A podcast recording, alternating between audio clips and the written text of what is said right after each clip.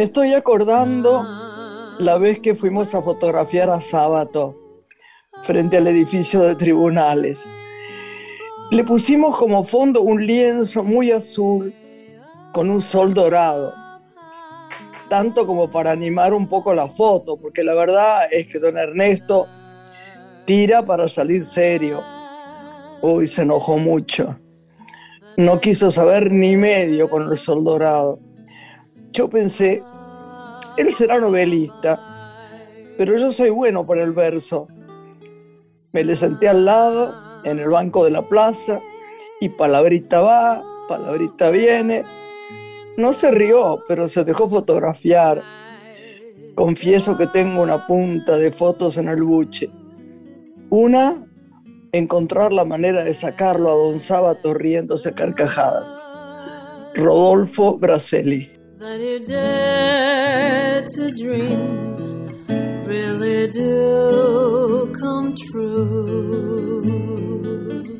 Hola, Lore de mi corazón. Hola, Grace, ¿cómo estás? Lo vamos a tener a, a Braseli. ¿Qué te parece en estos días? Me encanta este gran poeta, novelista, dramaturgo. Es todo, ¿no? Ensayista, también cineasta, que tiene una producción literaria muy variada recordando que algunas de sus obras son texto de estudio en escuelas de periodismo, en talleres de teatro y en universidades tanto de nuestro país como de otros países del mundo. Y acaba de editar una última obra, fragmento que vos rescataste de este libro nuevo y que seguramente vamos a, recorrer con él cuando lo tengamos como invitado. Así que será un placer recibirlo. Qué bueno, qué bueno. Quiero felicitarte. ¿Cómo va todo? Quiero felicitarte por esta sala del Cine Teatro Gran Pilar que lleva tu nombre y que se ha inaugurado formalmente en estos días, este espacio que fue restaurado y que es un centro cultural emblemático, ¿no? Ubicado ahí frente a la Plaza 12 de Octubre. Yo pensaba, no, mira, ni siquiera se me ocurrió invitarte porque yo soy corta para esas cosas, pero me emocionó tanto, no que llevara mi nombre a la sala, la verdad te digo que lo agradecí simplemente, pero que alguien, Lore, con lo que a vos y a mí nos gustan las palabras, las actuaciones, los libros, la cultura en general, se anime a no hacer un centro de, qué sé yo, no, no quiero nombrar nada, pero un supermercado y que haga un teatro, lo rehaga porque estaba muy mal, en un mal estado, frente a la plaza preciosa de Pilar. La 12 de octubre. Haya quedado un teatro tan bonito, hay que arriesgarse a mucho. Así que me dio mucho, mucho gusto. Una este, sala que tiene una capacidad para 700 personas, que ya ha lanzado su programación con obras de teatro, ¿no? Y que te conecta vos también en ese espacio con lo que fue en su momento tu vínculo ahí con Fabio, ¿no? Que armaste ahí una propuesta cultural hace muchos años, al pilar que volviste ahora, ¿no? Muy cerca, ahí de Derqui. Claro, y además qué bueno porque todo lo que viene ahora que viene Solita, este, Verónica Ginás. Verónica Ginás, viene Pepito Ciprián, viene, no sé, pero va a ser divino, Lore, vamos a ir las dos, dale. Dale, nos va a encantar acompañar este nuevo emprendimiento cultural. ¿Estamos listas para empezar el programa de hoy con mucha literatura? Dale. Yo te propongo iniciarlo con música para presentarnos con Jacinto Chiclán, este tema de Astor Piazzolla y Jorge Luis Borges que interpreta a alguien que queremos mucho, que es el gran Jairo. Con él damos apertura a una mujer. Dale, fantástico.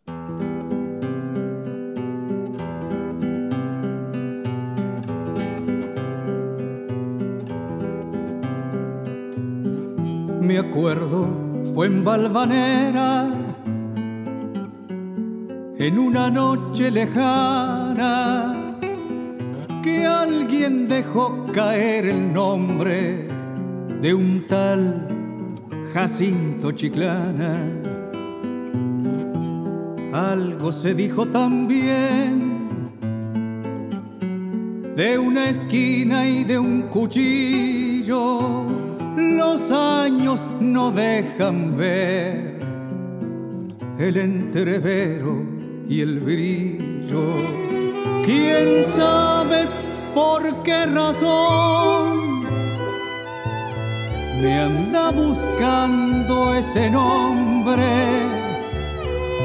me gustaría saber cómo habrá sido aquel hombre. Alto lo veo y cabal,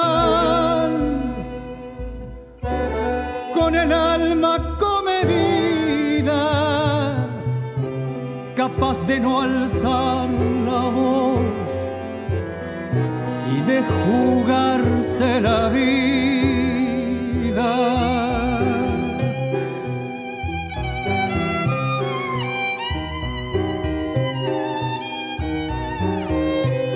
Nadie con paso más firme habrá pisado la tierra. Nadie habrá vivido como él en el amor y en la guerra. Sobre la huerta y el patio las torres de Valvanera y aquella muerte casual en una esquina cualquiera. Solo Dios puede saber la laya fiel de aquel hombre. Señores, yo estoy cantando lo que se cifra en el nombre.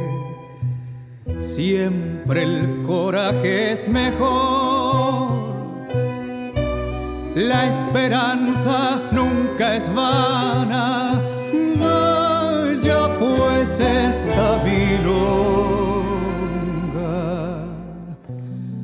para Jacinto Chiclana.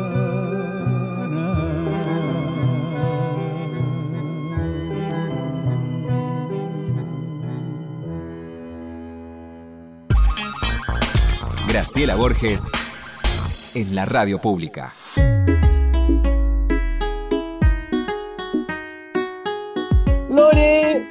tenemos nuestra invitada acá, querida amiga además. Un gusto recibirla siempre a ella, porque vamos a hablar de literatura para las infancias, también para los adultos, con muchos temas que nos atraviesan en este mes. ¿Querés que la presentemos, Graciela? Por favor, esa amiga querida el otro día me salvó la vida, no podemos contar cómo, pero no importa. En el Teatro Colón, no porque no fuera divino lo que había, sino porque estaba muy resfriada, muy, muy, y me sacó por una puerta del costado para que no demorara mucho en subirme a un auto. Así que le agradezco en el alma, porque siempre está ahí con la manito extendida para ayudarme.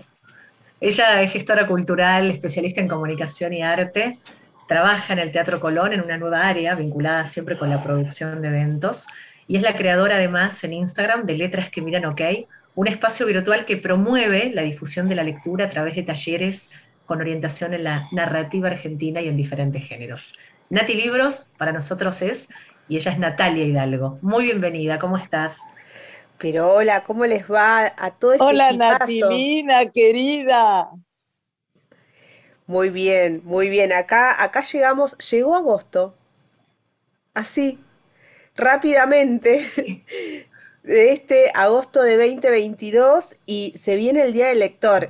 Y claro, yo me aproveché de, eh, en homenaje a quién, al natalicio de quién, porque acá tenemos a alguien con ese apellido, que este 24 de agosto, cada 24 de agosto, a partir del 2012, ya hace más de 10 años, se celebra el Día del Lector en homenaje al natalicio de Jorge Luis Borges. Antes hacíamos festejos, me acuerdo que María, María Kodama, organizaba en unos sitios preciosos, ¿sabes, Nati? Unos cumpleaños extraordinarios. Y lo pasábamos tan bien, pero bueno, no sé si por la pandemia, un poquito antes se terminó ya la costumbre. Como si fueran tertulias literarias, ¿no? Esos espacios para pensar la literatura. Tiene razón. ¿Y qué libros, Nati, nos recomendás para recordar a Borges? ¡Wow! Eh, es eh, muy interesante, ahora que Graciela la menciona a María Kodama, en una entrevista le escuché decir que la primera aproximación a leerlo a Borges es querer entenderlo desde la intelectualidad, y ese es un error, que había que sentirlo. Er, error, error gravísimo. ¿Sabes por qué, Nati? Y después ya no te interrumpo más. Porque lo han hecho como un escritor, entre comillas, no los supercultos, sino en general, de los muy difíciles de leer. Y no es así. Entonces está muy bueno pensarlo con el corazón, no con la cabeza. Así es. Eh, claro, ella decía que pensarlo con la cabeza era como una segunda etapa, analizarlo, interpretarlo, pero que había que llegar a su lectura eh, a través de la emoción. Entonces, eh, yo pensaba, ¿no? En distintos cuentos como Funes el Memorioso, como la Biblioteca de Babel, y también la poesía de él. A mí me conmovió mucho cuando El amenazado, eh, ¿no? Me duele una mujer en todo el cuerpo, que él, Increíble. encontramos ese poema. Nati, y hay libros también de Borges, pensaba al escucharte, que aunan el teatro, la poesía y los cuentos que traes, ¿no? Como la cifra y los conjurados, que reúnen varios géneros.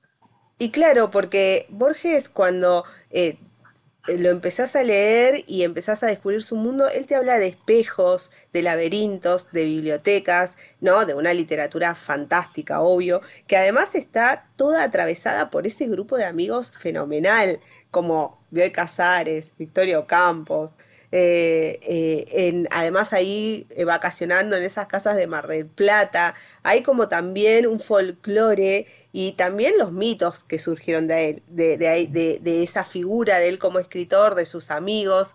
hay una biografía que yo súper recomiendo, que es difícil de conseguir, reconozco que tiene 1700 páginas que unos años antes de morir, Bioy reunió toda la documentación, las cartas, la, correspondencia, los ensayos y los reunió en un libro que se llama Borges. Eh, que es enorme, pero es para tenerlo, es una joya eh, para los amantes de las biografías como yo, eh, que acumulamos biografías, em, es para tenerlo. Hay otras muy interesantes, están además las conversaciones con Sábato, este otro escritor que eh, siempre se habló de esa relación. Eh, de esa amistad también, de ese duelo como de titanes, de, de temas filosóficos. Como yo como en todo, ¿no? Eh, cuando alguien se acerca y te dice, bueno, quiero empezar a leer literatura del género negro o eh, poesía o drama, y bueno, empezar por los clásicos. ¿Y por qué Borges es un clásico? Porque Borges siempre habla en presente. Sí. Sí, es verdad. verdad. Y Nati, pensaba también al escucharte en relación a que Graciela traía a María Kodama, que ellos han sido ambos un buen ejemplo desde temprana edad de haberse animado a la complejidad de la literatura, porque ellos tomaban libros de la biblioteca de sus padres que compartían en la lectura, que por ahí no entendían qué significaba, pero se animaban a transitar esa experiencia, ¿no? Y hoy hay un gran debate en torno a si los chicos tienen que leer lo que está segmentado para su edad o pueden ir por más. Hoy que nos traen libros por el Día del Niño, podríamos pensar hay que pensarlo muy bien. Yo creo que hay depende de la cabeza y el corazón de cada uno, puede tener la libertad de hacerlo. A mí me parece. Sí, sí, yo coincido con Graciela. Es muy interesante lo que traen a colación porque también un gran escritor y prestigioso como él, eh, que le quedó adeudado el premio Nobel, que fue candidato por más de 30 años, ¿no? Que ese es otro debate. Eh, pero tiene el Cervantes en su haber. Eh, y muchísimos otros premios, eh, galardones muy importantes. Em, Borges decía, me enorgullezco por lo que he leído más que por lo que he escrito. Y él siempre nunca dejó esa posición de aprendiz, igual que Kodama. Juntos indagaron, digamos, sobre, sobre la innovación, sobre lo nuevo, cuando en realidad, digamos, de eso no se hablaba. Em, y además porque Borges no fue solo escritor, fue traductor que es muy importante, muy, es un oficio muy calificado, el de traductor editorial. Vos sabés que él siempre decía, yo cada vez que he estado en reuniones con él, que he tenido esa suerte enorme, siempre decía, no leas un libro en que no estés seguro quién lo tradujo. Y es verdad, es verdad. Qué maravilla. Es verdad total. Hay un Scott Fitzgerald, por ejemplo, que yo tengo Suaves la noche, tan mal, ay, pero tan, tan mal traducido, tan, tan mal, que pierde el sentido de todo. Y otro es brillante, ¿no? Qué pena más grande. Y Graciela, en esas reuniones que estuviste con él, ¿qué, eh, una anécdota que nos quieras regalar de él, de esas charlas, miles. Eh, yo lo que pasa es que tendríamos que tomar todo el programa para contar las cosas geniales que él decía, ¿viste? Porque un día nos tomamos con Lorena acá y con vos, cada una de nosotros contamos las viejas y preciosas anécdotas de, de Jorge Luis Borges, que era una maravilla, ¿no? La verdad. Cuando murió su madre, para resumir, él fue a un set de, de, de cine que estaban haciendo El hombre de la esquina rosada. Y estaba todo el mundo muy inquieto, ¿no? Porque llegaba Borges y se acababa de morir su madre. Entonces él lo tomó de una manera muy increíble, ¿no? Dijo, sí, tenía una, no lo voy a invitar, pero tenía una señora que la cuidaba y la quería mucho y, y ella se acababa de morir y ella decía, justo ahora, justo ahora, justo ahora que hubiera cumplido 100 años. Entonces yo, dice Borges, la miré y dije, usted es una admiradora del sistema métrico decimal. No se puede creer. no. Encantador. ¿Cómo tiene, cómo tuvo esa reflexión y esa contestación y esa respuesta? Y a vos, Lore, ¿hay algo, algo, algún cuento de Borges que te haya conmovido, pero así como desde la emoción? Así cuento en particular, no, a mí Los Conjurados me gustó mucho, por eso que, traía esta mm. unión entre el teatro, la poesía y los cuentos, porque me parece que es muy complejo articular, ¿no? Todos estos géneros en un mismo libro. Eh, la cifra también, a mí me, conmovió especialmente. Eh, yo recupero estos libros siempre en mi biblioteca, cada tanto, hasta para leer eh, por fragmentos, no necesito poder leer todo el libro otra vez, ¿no? Claro. Pero me, vitalizan, me revitalizan, te diría. Y vos sabés que, articulando un poco lo que vos haces en el Teatro Colón, conversábamos antes de recibirte con Graciela y ya pensando en las infancias, en este maravilloso libro vinculado a Marta Argerich, que es Sol Mayor, que editó eh, Diente de León, una editorial española, un libro ilustrado sobre ella, ¿no? Que fue, bueno, un libro lanzado no hace mucho, que se agotó, ahora volvió a editarse y que tiene ilustraciones de Josefina Jaworowski y texto de Adriana Riva, que es una obra preciosa para los chicos, para toda la familia te diría, ¿no? Para acercarse a la obra de Marta Argerich y pensar en esta obra que vimos con Graciela hace muy poco en el Teatro San Martín, que fue quien conoce a Clara Wick, eh, que fue justamente la hija de Marta Argerich, ¿no? La claro interpretó este espectáculo de manera conmovedora, ¿no? Cómo está Marta Dime una cosa, pero aparte de eso, no, no, no, quiero olvidarme porque no tenemos tanto, tanto tiempo, que Lore y yo queremos saber qué nos recomendás para leer. A ver, ¿qué?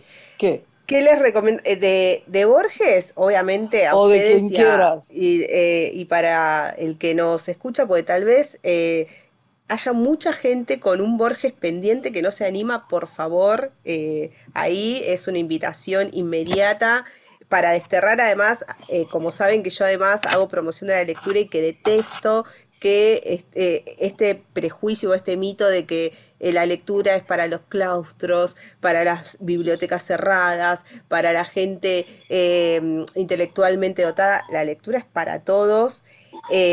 Él fue un gran bibliotecario, los invitamos también, que siempre hablamos con Lore, a hacer las visitas a las bibliotecas, a la biblioteca Miguel Cané, que él escribió ahí, que es una delicia.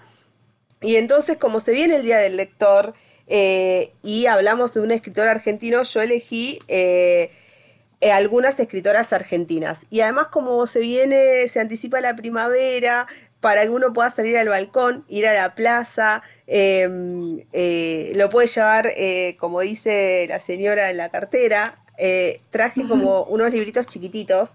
Traje este también porque Borges habló mucho. Ah, es imposible. Claro, exactamente. Traje un librito de Leila Guerriero, La otra guerra.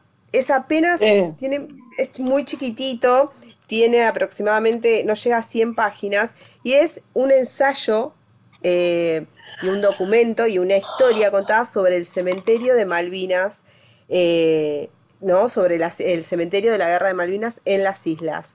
Y hace un recorrido histórico muy breve, eh, pero con una gran intensidad emocional para conectarnos desde otro lugar con esa historia, con la pluma que tiene Leila, una de las mejores escritoras hoy contemporáneas, autoras de, autora de Los suicidios del fin del mundo, de plano americano, bueno, de varios libros eh, alucinantes que tiene. Yo soy muy fan, poco objetiva de Leila porque creo que es una de las mejores y es un libro para leer en el balcón, te lo lees en un desayuno. Eh, Me encanta. Después les traje parte de la felicidad de Dolores Gil, también es un libro que entra casi en la palma de una mano, eh, que tiene apenas 65 páginas, una gran escritora contemporánea argentina, joven, que la pueden encontrar por los bares acá de, la ciudad de Buenos Aires. Eh, es una autobiografía a través, como se dice ahora, no se los voy a espolear, pero ella cuenta un dolor de su vida. Cuenta algo que le pasó eh, familiarmente y cómo vio a través de, de, ese hecho, de ese accidente, como se le abrió como una luminosidad y escribir. Y volvemos a lo mismo, ¿no? Cómo leer y escribir nos ayuda eh, no solamente en los momentos de ocio y entretenimiento, sino que para muchos ha sido un recurso de sanación, de salvarse, de esto no, esto, esto que leer te hace bien, sí, te hace bien, escribir te hace bien, sí, te hace bien. Em, y también eh, se viene el Día del Niño, es un efeméride comercial, no es que hay que regalarle... No hay que regalarle cosas o libros a los niños solo en agosto, pero bueno, ya que hay una efeméride que te acerca, que te invita a comprar, eh, ¿por qué no? Un libro. Exactamente. Es tan bueno abrirles la cabeza y el corazón haciendo que lean. Nosotros tenemos una familia que por suerte lee muchísimo. Mi nieta lee muchísimo y Larita también. Mucho. Hay muchas editoriales para las infancias que tienen, la verdad que una este, propuesta tan amplia y tan rica, ¿no? Pienso ahora en Iamiqué, que es esta editorial que fundaron una bióloga y una física, que hace libros informativos, pero que se distinguen por la creatividad e invitan a la pregunta, que es lo más importante tal vez para este tiempo de los chicos, ¿no? Filosofar, hacernos la pregunta. Así que Yamiqué es una editorial que ya podemos sugerir entre las propuestas. Este libro Sol Mayor, que hablábamos con Nati, que editó la editorial Diente de León, sobre la vida de la pianista Marta Argerich para compartir en familia. Plicme acerca una propuesta en estos tiempos de libros personalizados para que los chicos entren en la historia, que es otra propuesta también muy linda. Y me encanta, Nati, con vos siempre hablar de esas librerías encantadas para ir con los chicos a explorar libros. Hay una que a mí me encanta, que es Libros del Pasaje, que está en Palermo, en cientos, ¿no? Eh, una, librería encantada por la propuesta literaria y por la atención de los libreros. Que eso también es muy lindo, ¿no? De, poder rescatar. Perdón, tenemos nada más que dos minutos para terminar. Estaba en Mar del Plata y entré a comprar un libro. No me acordaba bien el autor y, y tampoco el nombre, pero le describí perfecto la historia. Y él me contestó, el, el, que lo atendía, ¿no? El librero. Sí. Bueno, si no se acuerda el nombre bien y la, y la, y la historia, no sé qué me puede pedir. Y yo le dije, vos no lees, vos no lees, Mira. vos atendés a la gente sin leer. ¿Cómo trabajas en esto? No, no te da pena no leer, porque te lo estoy pidiendo con toda la amabilidad del mundo y es fácil encontrarlo, es verdad. Vino el otro y dijo, está hablando de tal cosa, Graciela. Así que bueno, contanos porque, bueno, nos tenemos que ir, pero contar lo que, que quieras, Nati. Eh, otra editorial, trayendo lo que hablaba Lore, es la editorial del Zorro Rojo, que es una de mis preferidas, que eh, hace esta alianza entre la narrativa, el cuento y las ilustraciones. Y tienen catálogo, lo pueden comprar online eh, y también pueden ir al espacio que ellos tienen, que se llama Hablo como el río, de Jordan Scott, que es un libro para infantil, digamos, alucinante, en donde se trabaja es la historia de un niño que tartamudea y todo lo que le pasa con sus amiguitos y compañeros y el padre lo lleva al río y le vincula el habla y las palabras con el correr del agua y lo que le pasa en el río para que empiece a trabajar su tartamudez. Esta es un libro eh, muy interesante para que también quien se ha sentido solo, aislado por algo en especial, o esos momentos de los niños en donde tal vez se vuelven solitarios o les está pasando algo o tienen esta, esta dificultad en el habla eh, o en la dislexia y este papá y el cuento y el libro trata de cómo a través de su vínculo con el curso del río, con la historia del río, con lo que te pasa en el agua, eh, lo ayuda a salir adelante conviviendo con esa tartamudez. Se lo súper recomiendo, se llama Hablo como el río, porque cada vez que él quiere tartamudear, en el libro cuenta, en el cuento, el padre lo acerca y le dice, pensá en el río. ¿no? En lo que él le contaba del río. Me pareció de una ternura, de una sabiduría, porque además es el mensaje que le damos, también la sabiduría está en la naturaleza y es a estas primeras infancias eh, decirle a ese niño y decirle a todos, al mundo, a los adultos, además de que hay que cuidarla más que nunca, al medio ambiente y a la naturaleza, que ahí tenemos un montón que aprender. Claro que y eso lo plasmaron en un libro.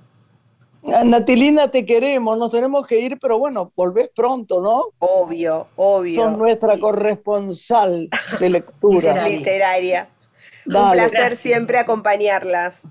Un beso grande, mi amor, te Enorme. queremos. Besos. Hasta pronto. Gracias. Hacemos Gracias una pausa y recibimos a nuestro próximo invitado. Ahí está, un beso inmenso. Graciela Borges es una mujer. Estás escuchando Una mujer con Graciela Borges.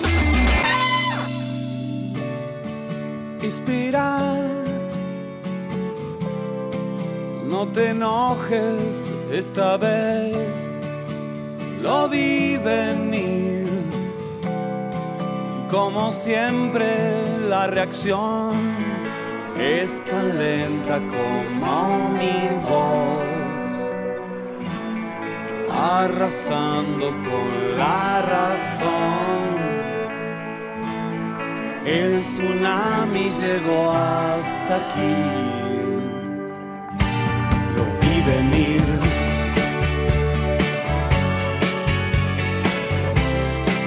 Si aprendemos la lección, sabrás que al fin el misterio es contradicción con todo aquello que conoces.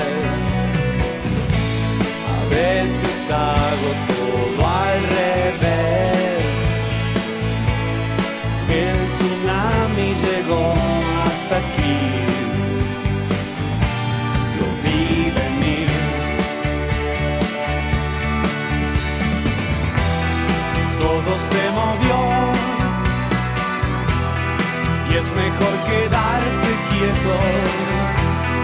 Pronto saldrá el sol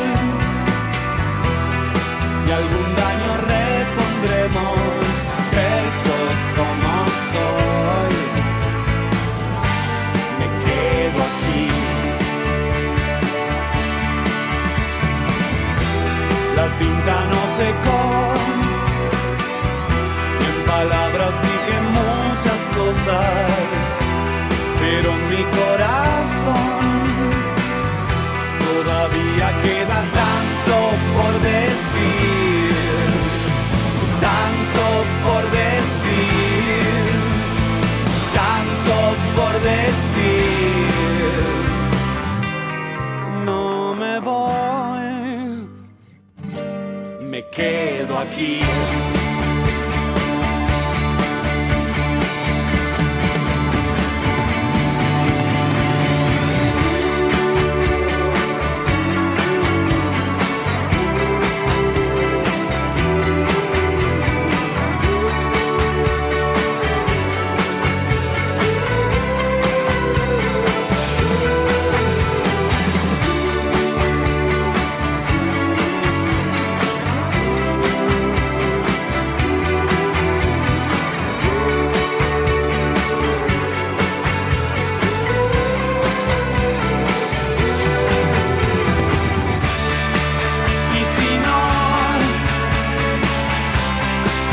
Aprendimos la lección.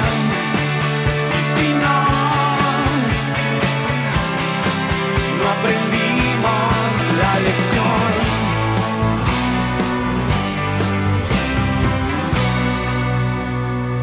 Graciela Borges es una mujer.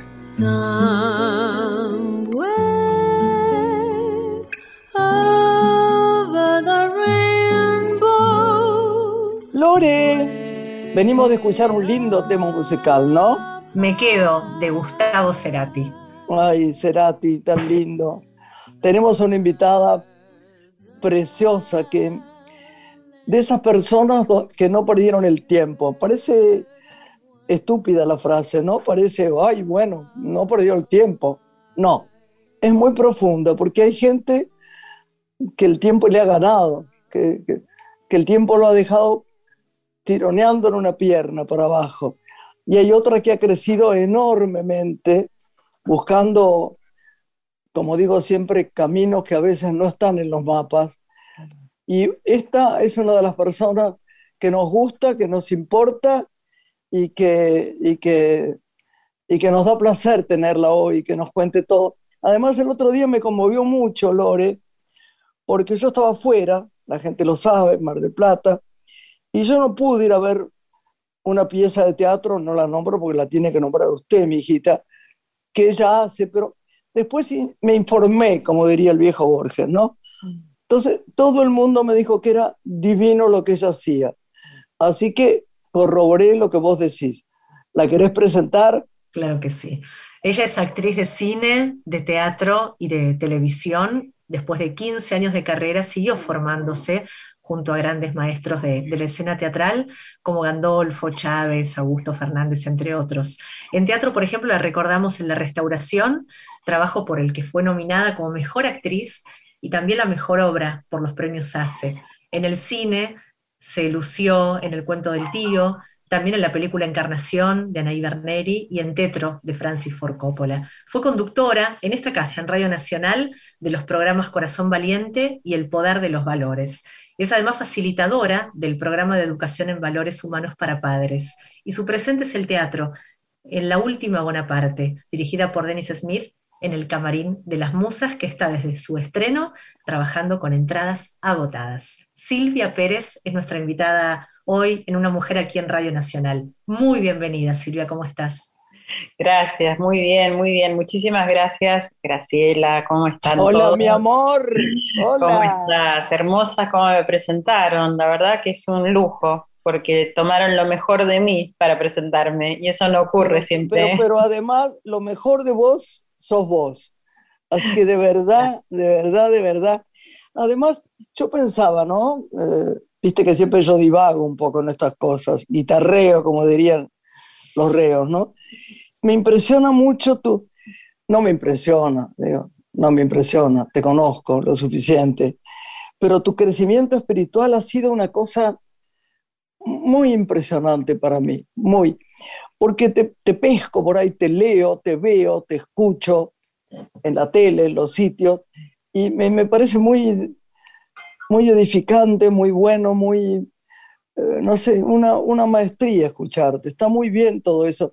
Sería bueno que, que nos cuentes cómo surgió todo esto, ¿no, Lore? Y, cómo, y que nos hables de tu obra, obviamente, porque para eso también te invitamos. Pero bueno, hablemos libremente de, de lo que vos quieras. Pero la parte espiritual tuya de crecimiento me pareció muy buena. ¿eh?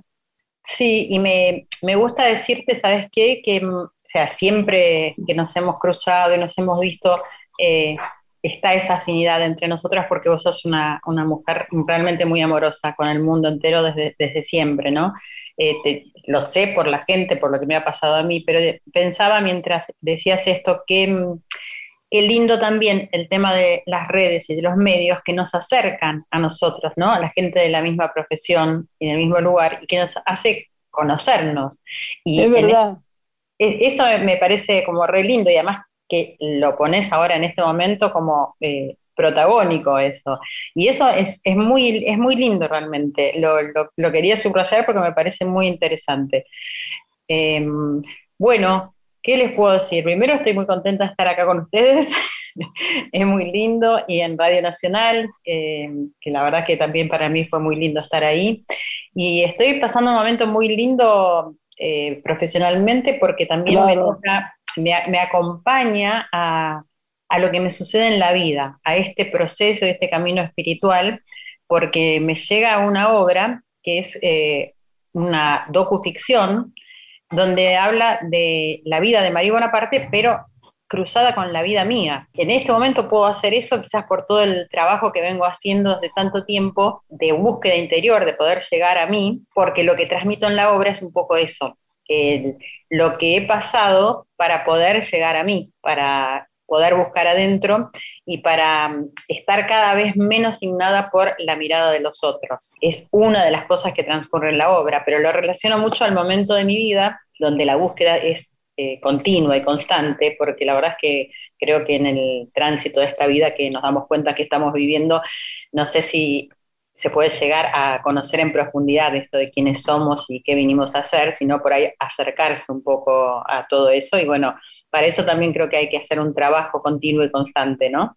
Silvia, para poner en contexto a, la audiencia de este programa, podemos contar que sos protagonista de La Última Bonaparte en El Camarín de las Musas, una obra de teatro independiente que decíamos desde su estreno, agota localidades. ¿Qué te convocó de la vida de Marie, que fue discípula de Freud y fue la última descendiente de Bonaparte? Fue algo espontáneo que me surgió de decir la quiero hacer. Em, Walter Guedin es quien escribe la historia de Marie Bonaparte. Él es un psiquiatra, es sexólogo, es un gran amigo mío, es autor de muchísimos libros y yo ya hice dos obras de teatro con él, de su autoría. Entonces, cuando me cuenta la historia de Marie Bonaparte, que la está escribiendo, la bisnieta de Napoleón Bonaparte, la última descendiente mujer de, Napoleón Bonaparte. Claro, claro, claro, claro. Yo tengo otra idea también que después te la cuento. Sí, contame, contame. Eh, bueno, cuando él me cuenta eh, su historia resumida, yo le dije, eh, la quiero hacer. O sea, sin pensar nada, esas cosas que te salen espontáneamente. Sí, claro. Después tuve que pensar mucho porque Dennis Smith, quien hizo la dramaturgia y cruzó la vida de ella con la mía, eh, me preguntaba todo el tiempo por qué la había querido hacer. Y es como la, pregunta eh, que transcurre a lo largo de toda la obra, ¿no? ¿Por qué Silvia Pérez quiere hacer a esta mujer a Marie Bonaparte? Por los puntos de encuentro y de desencuentro, y por lo que salta a la vista, porque Marie Bonaparte, para quien la puede conocer algo, se, la conoce por su frigidez, por su anorgasmia y, nada más. No se, no se, conoce porque fue una mujer luchadora, porque salió en busca del placer y en eso se puso a estudiar, eh, investigó, se hizo pasar por médica, fue discípula de Freud, terminó convirtiéndose en psicoanalista. Todo un montón de cosas que ella hizo en, en esa búsqueda del placer que le deben haber dado mucho placer pero bueno, en ese punto de la anorgasmia, eh, contra una mujer supuestamente tan sexual como Silvia Pérez, eh, ¿por qué la quiere interpretar? ¿no? Y cómo es que se pueden acercar y cómo es que se distancian estas dos mujeres. ¿Y qué aprendiste con la obra en este recorrido de todas estas funciones, interpretando a Marie Curie? Mm, aprendí, aprendo todos los sábados y y todos los días que paso la letra, que es muchísima y que durante la semana la paso también, aprendo siempre algo más de Marí, algo más de mí, de mi vida, y, algo más de este sentido de el, cuerpo de la mujer y esta lucha de las mujeres por esta igualdad y por los derechos que tiene sus comienzos, como dice María Bonaparte, en el cuerpo de la mujer, que es la primera batalla que tenemos que lidiar. Claro, sin duda. En nuestro territorio, que las respuestas y las preguntas están escritas en nuestro cuerpo y que a partir de ahí, de poder lidiar con esa batalla que tiene que ver con el cuerpo femenino y con lo que se ha transformado a lo largo de la vida y de la historia, ese cuerpo femenino, ese deseo que está puesto en el cuerpo, también en la cultura y en la sociedad, es decir, esa batalla es la primera que hay que librar para poder después tener como la igualdad en relación a los derechos y a todos los demás. Pero esa batalla es nuestra. Eh, y eso lo aprendo cuando la miro a ella en el video que aparece en, la obra. Y también empiezo como a, ver, eh, tanto en ella como en mí y en todos los seres, que cada uno de nosotros estamos librando una batalla. Y, que quizás no nos damos cuenta cuando miramos al otro y que eso es muy importante, darnos cuenta de que cada uno de nosotros está librando una batalla por buscar lo que buscamos. Todos estos temas que acerca Silvia son los que despliega la obra, ¿no? El patriarcado, el cuerpo, el deber ser, la mirada del otro, el deseo. ¿Cómo fue tu trabajo que preguntaba Graciela al comienzo de este encuentro espiritual? Porque tal vez quedaste para muchos asociada a lo que hacías en tiempos de Olmedo, ¿no? Esa mujer que, bueno, que desbordaba sensualidad y no conocen tu recorrido en la formación de valores y espiritual que vos hiciste en la India, por ejemplo. Pero vos sabés que, vos sabés cosa curiosa, ¿no? Lore. Sí. Yo siempre que la veía con Olmedo, a nuestra amiga acá presente, a Silvia, o quizá también en general el programa, viendo lo que se ve ahora y hay una suerte de, ay, tan difícil de decir, como de pureza y de gracia que realmente, lamentablemente, sí, en la televisión honestamente se ha perdido. Era, era, era divino verlos, con los chistes, con las gracias, con el negro que era genial. Y que, creo que estuvo, y que creo que estuvo muy enamorado, creo, no, no me meto en eso, no, no soy muy chismosa, pero, pero Silvia eh, lo, la adoraba. Y me parece que ella le daba una ternura, una cosa tan linda a lo que hacía, que no tenía para nada cosas hirientes, porque una cosa es la sensualidad y otra cosa es la pornografía, ¿no? Tal que son tan diferentes. Me, da a mí la impresión, ¿no? ¿Qué decís a esto que te digo, Silvita? Eh, me parece hermosa tu mirada, ¿no? Lo, que vos ves, que, eso es también importante, lo que cada uno ve. Y, sí, la verdad es que yo creo que también había algo de, ingenuidad en ese encuentro que teníamos en los sketches y, y, que realmente nos divertíamos un montón con lo que hacíamos y yo lo valoro muchísimo todo ese trabajo, porque había una mezcla de todo esto que vos decís que ves más un profesionalismo y una forma de trabajar señor. inédita para mí, porque además estar parado frente a una cámara e improvisar no es una cosa habitual para un actor. Nada, nada. Eso para mí fue como la escuela de teatro más importante que he tenido en mi vida, estar con él. Muy bien, una genialidad era. Sí, sí, totalmente. Era un actor deslumbrante con, con, con vos que eras deslumbrante y las chicas que también estaban muy, muy, muy, muy, muy bien. Sí, realmente yo aprecio lo que decís porque creo que de verdad era algo muy, eh, muy bello lo que hacíamos muy difícil de hacer, porque quizás cuando uno ya lo ve hecho y dice, bueno, nadie se explica por qué hasta el día de hoy lo sigue viendo y se sigue riendo y le sigue gustando tanto, ¿no?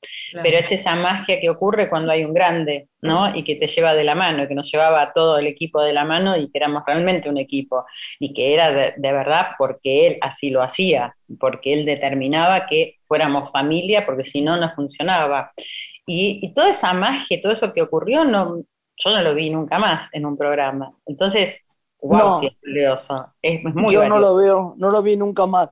Como te diré que también, cómo me reía y me encantaban las creaciones de Gasalla. Claro, Eran dos series que hicieron cosas extraordinarias para la risa y, la creatividad. Sí. sí. Bueno, sí. Tato era distinto porque, bueno, era él mismo haciendo estos monólogos geniales. Claro. Pero digo, de programas así de creación de personajes, creo que los dos fueron extraordinarios, ¿no? Sí, sí, sí, y únicos para mí, únicos e irrepetibles, ¿no? Tal cual. Decime, no, no, te, no te diría nunca, nunca, a, a, mí algunos personajes en algún punto, después de pasarlos, no, pero en un momento de proceso de creación, me, me dolieron un poco. Esta María Bonaparte, no, no, no, ¿no te tocó alguna fibra que, que te dejó tambaleante un poco en algún momento? Eh, sí, sí, sí, sí. Em, tanto María Bonaparte como eh, Silvia Pérez en el desarrollo de, del personaje de Marí y en el desarrollo de, Silvia Pérez en la infancia, que es lo, que vivo en, una, en, un momento de la vida de, de la obra, y en el transcurso de vivir la sex symbol, eh, sí, me atravesaron lo, más profundo de mí y eso me sucede mientras hago la obra. En el desarrollo de la obra y en la puesta en escena tuve dificultades para entregarme en un momento dado, que no me daba mucha cuenta porque lo ponía por ahí en un, tema de técnico, ¿no? Como que la música no me acompañaba con el monólogo, hasta que, bueno, hablando con Denis me di cuenta que estaba poniendo un poco de resistencia hasta que me entregué. Pero sí, el proceso fue doloroso y, darme cuenta de un montón de cosas que, creía que ya eh, tenía sabidas de mi vida y de lo que había vivenciado y que no era tan así, o a lo mejor no le había puesto palabras, no lo había sacado. Y de la vida de Marie, de, ver esa lucha y ese sufrimiento, eh, no tenía mamá porque la mamá murió eh, apenas ella nació, una abuela que era siniestra y un padre que tampoco la, cuidaba y la quería, y lo que me pasó a mí en mi infancia con mi mamá y mi papá. Todo eso, la verdad que me, me atravesó mucho y me hizo sufrir, pero viste que siempre el sufrimiento es para un paso para después ir al disfrute y a entender más de la vida. Entonces, atesoro todo lo que me está pasando y lo que me pasa cada sábado y cada momento que voy descubriendo algo más de mí y de esa mujer que admiro. Me llamó Lore, era, rarísimo, porque me llamó Lore y me dice, quiero contarte algo, era muy tarde de noche, nosotros hablamos a veces muy tarde, sí. y me contó lo que hacías, y me contó lo que vivió, y lo sentí tan profundo que le dije, Lore, tengo que ir. Sí, en cuanto vuelva vamos a ir, me dijo. Pero yo, que la conozco mucho y sé su inteligencia, su sensibilidad, vi que estaba muy quebrada, ¿no, Lore? Me atravesó la obra profundamente. Aparte, su propuesta es muy particular, ¿no? Eh, podemos contar también que está Mauro Álvarez y, el músico Agustín Buquet en escena, que completan todo el trabajo de Silvia de una manera poética que realmente, bueno, conmueve de principio a fin. Uno entra en la obra apenas Silvia aparece y después se queda atravesado por todo lo que ella despliega, ¿no? Y a, los pocos días de vivir la obra, que eso es lo interesante que produce el teatro, uno sigue pensando en esa obra, va como decantando. A mí me pareció magistral el trabajo que ella hace. Además, tiene una pantalla que, la ilumina y, y, muestra toda su vida, ¿no? Como que la desnuda. Y eso también es muy interesante como proceso. Qué bárbaro, qué bien. Eh, y por eso, Silvia, me interesaba conocer cómo llegás a ser facilitadora, ¿no? Que es otra gran este, herramienta que, recibís. Una maravilla. En valores humanos. Mira, yo en, tantos viajes que hice a la India, eh, mi papá un día me pregunta, me dice que quiere ver qué es lo que hago en la India, que voy tantas veces, ¿no? Yo le había ofrecido a mi papá, que ya era grande, tenía 80 y algo de años, eh, qué le gustaría hacer en esta vida, ¿no? Eh, era una persona como muy sabia, pero además de nunca pedir nada y estar siempre conforme. Esto tiene que ver con lo que, bueno, vos Lore vas a saber que yo conté en la obra, que cuento en la obra, que en mi infancia eh, mi papá se cayó y tuvo un accidente cardiovascular bueno, no lo tuve a mi papá durante mucho tiempo, aunque después de grande sí. Y bueno, y tuve la, bendición de llevarlo a la India. Cuando mi papá me dice que quiere ver qué es lo que hago, digo, bueno, voy a llevarlo.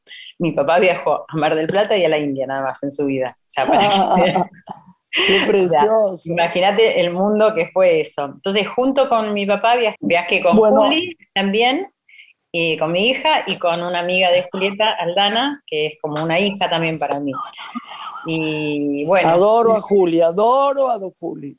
Juli te ama, te ama profundamente. Yo a ella, yo a te ella. ama, sos lo mejor, lo, lo, que todo está, lo que está todo bien en esta vida, como dicen ellos. Así que bueno, y entonces en ese viaje eh, familiar, más allá de lo maravilloso que fue todo ese viaje, eh, cuando llego a India había una, mm, eh, un Congreso Mundial de Educación donde eh, había educadores de todas partes del mundo que estaban impartiendo el programa de educación en valores humanos para padres y para la familia. Y solamente lo podían recibir los educadores.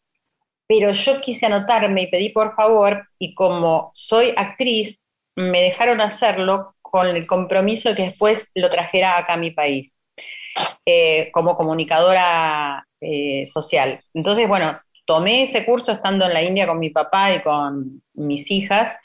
Y a partir de ese momento, cuando volví acá, empecé a, viajar por el interior para facilitar el programa, que así se llama, o sea, para formar facilitadores para que se pueda impartir este programa, que, tan importante es, ¿no? Porque habla de la educación en valores, que es como complemento del estudio académico de todas las escuelas, que en, realidad, si nos ponemos a pensar, es lo que estaría faltando en el mundo en este momento. A mí me gustaría decirle que me encantaría que siga viniendo otro día con nosotros a charlar. Bueno. La hermana de Juan Cruz vive prácticamente en la India, pero va a un lugar, ¿sabes? Esto no es para, para el aire, ¿eh? Sí. Este, va a un lugar que no me acuerdo cómo se llama, no el más turisteado de la, de la India, en una ciudad pequeña, y va hace 11 años o 12 años, todos los años. es la felicidad de, su vida. ¿En el sur de la India, sabes si es? No me acuerdo, ¿sabes? Te lo voy a decir después. Silvia, ¿hasta cuándo van a estar en cartel con la última buena parte en el Camarín de las Musas?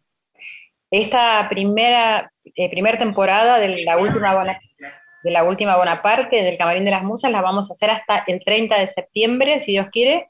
Eh, ahí vamos a parar un poquito, que me quiero tomar unas vacaciones y si Dios quiere, el año que viene mm, lanzaremos la segunda temporada también en el Camarín de las Musas.